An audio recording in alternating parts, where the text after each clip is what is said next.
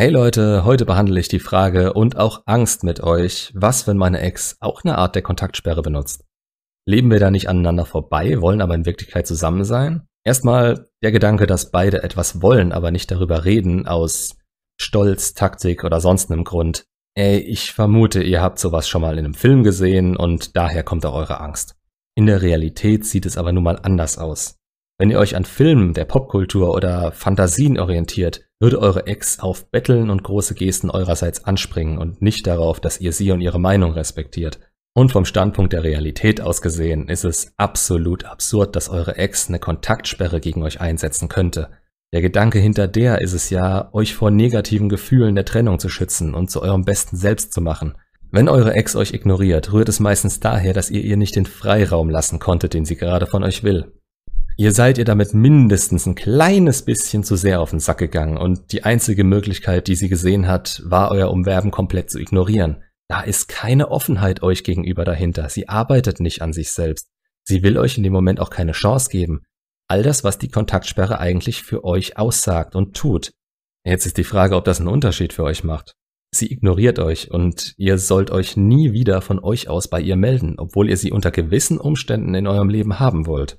Wenn ihr jetzt aneinander vorbeilebt, sie euch aber nur nicht anschreibt, weil ihr das auch nicht tut, was dann? Auch der Gedanke ist leider absolut romantisch erdachter Quatsch.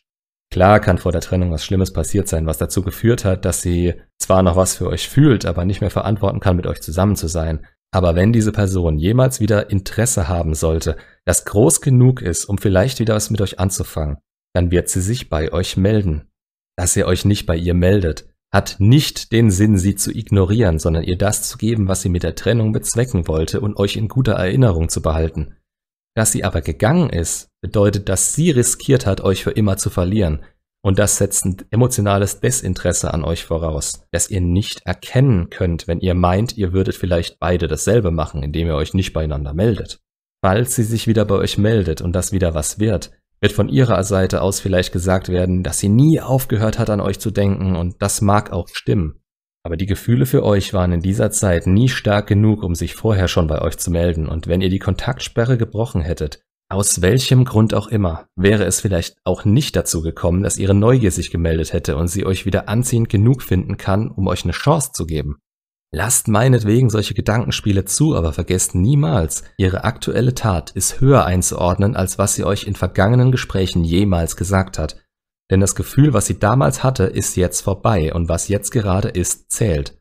Und ihre letzte Tat war die Trennung, vor der ihr euch jetzt schützen müsst, um nicht in eine Depression zu fallen. Was sie gerade macht, sollte euch nicht interessieren, wenn sie kein Interesse an euch zeigt.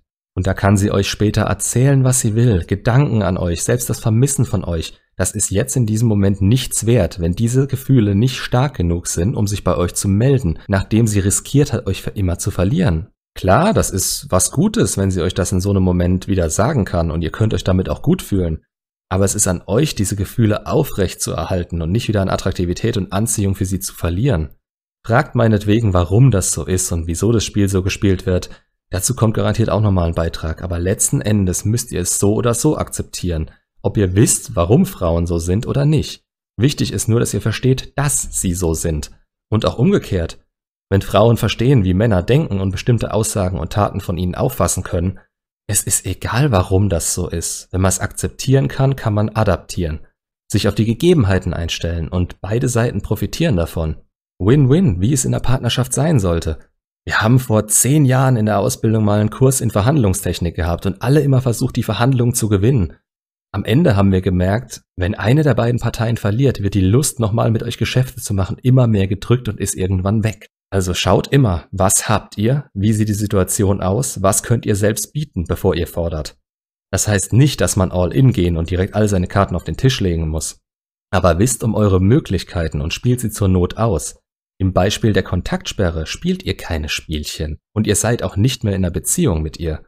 Es ist an ihr, der Person, die keinen Bock mehr hatte, mit euch weiter daran zu arbeiten, sich zu melden, und das weiß sie auch ganz genau.